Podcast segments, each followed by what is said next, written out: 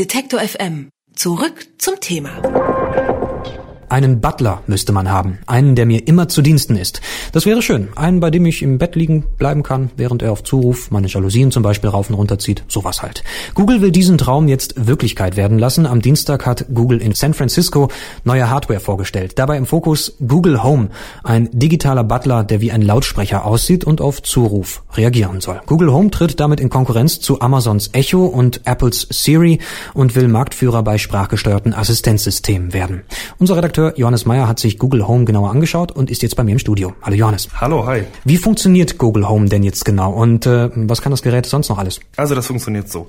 Ich stelle den Google Home Lautsprecher zum Beispiel in mein Wohnzimmer und dann sage ich so etwas wie, okay Google, spiel mir den Titelsong von Film XY und schon liegt Google Home los. Und das ist dann eigentlich so, dass das System meine Stimme erkennt und mir genau diesen Song, den ich will, raussucht. Oder, ganz andere Sache. Ich frage Google, welche Konzerte finden in meiner Umgebung statt und über den Lautsprecher liest mir Google dann, das ist dann so etwa wie bei Apple Siri, die Konzerttermine vor. Und außerdem kann ich damit sogar noch Taxis bestellen, Restauranttische reservieren und, und, und, und könnte ich jetzt ewig weitermachen. Gleichzeitig kann ich dabei selbst ganz, ganz andere Sachen machen und mich gar nicht mit den Suchanfragen beschäftigen, wenn ich möchte. Google wird also Gesprächspartner, ein Diener zieht zu Hause ins Wohnzimmer ein und wo immer man will. Die Zeiten, in denen sich der Konzern auf Suchmaschinerie und Mails beschränkt hat, die sind ja ohnehin schon lange vorbei. Jetzt also Google Home. Was ist denn die Strategie des Konzerns hinter diesem Produkt? Ja, Google möchte eigentlich alle elektronischen Geräte im Haushalt, inklusive Heizung, inklusive Garagentor, Musikanlage oder Fernseher und natürlich auch das Smartphone verbinden. Also man möchte, dass man total vernetzt ist. Und damit das auch klappt, hat Googles Muttergesellschaft Alphabet gleich einen Anbieter für Hauselektronik im Portfolio. Next heißt diese Firma, die dann quasi auch die passenden Geräte zu Home anbieten soll. Analysten erwarten, dass sich der Markt für diese Wohnzimmerassistenten auf 2,1 Milliarden Dollar im Jahr 2020 vervielfachen wird. Heißt, die Branche wird boomen. Google selbst geht aber zumindest davon aus, dass es noch einige Zeit dauern wird, bis sich viele Menschen an diese Idee gewöhnt haben, dass bei ihnen zu Hause ein Lautsprecher steht und mit dessen Mikrofon man ständig kommunizieren kann. Und das ist ja auch ein, ein kritischer Punkt, den du ansprichst mit diesem mithörenden Mikrofon von Google. Schließlich bedeutet mhm. das, ähm, dass Google auch die ganze Zeit Daten sammelt über jemanden, der halt mit Google spricht. Google als Datenkrake ist ja ein Dauerthema. So zu Hause alles mithören, das ist eine andere Kategorie nochmal, eine andere Hausnummer.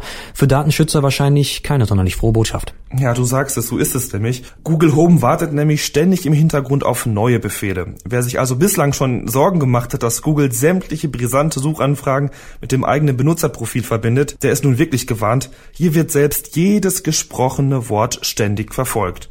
Und das ist dann auch so, dass je mehr wir der Maschine sagen, desto präziser werden quasi die Antworten. Der einzige Lichtblick ist aber, dass die Maschine zumindest einen großen Ausschalter hat. Also wenn man einmal Privatsphäre benötigt, kann man es quasi auch ausschalten. Na, immerhin. Auf dem US-Markt gibt es bereits digitale Assistenten vom Versandriesen Amazon und von Apple. In Deutschland gibt es bislang ausschließlich Amazons Echo. Der kostet rund 180 Euro. Wann kommt denn jetzt Google mit seinem Home auf den Markt und wie viel wird das Ganze kosten? Also ab November wird Google Home in den USA bereits in verschiedensten Farben verfügbar sein. Das kostet dann ungefähr 129 Dollar, das sind umgerechnet 115 Euro. Ein Termin für einen Deutschlandstart steht noch nicht fest. Experten gehen aber davon aus, dass es noch eine Weile dauern wird. Problem ist die Sprache. Die digitalen Assistenten müssen nämlich erst noch Deutsch lernen.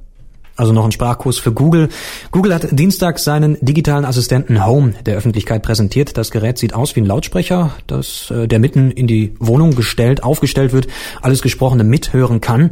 Experten gehen von einem riesigen Markt aus. Wenig überraschend haben aber gerade Datenschützer ihre Bedenken, was Google Home betrifft. Die Hintergründe hatte mein Kollege Johannes Meyer. Danke dir. Bitte. Alle Beiträge, Reportagen und Interviews können Sie jederzeit nachhören im Netz auf detektor.fm.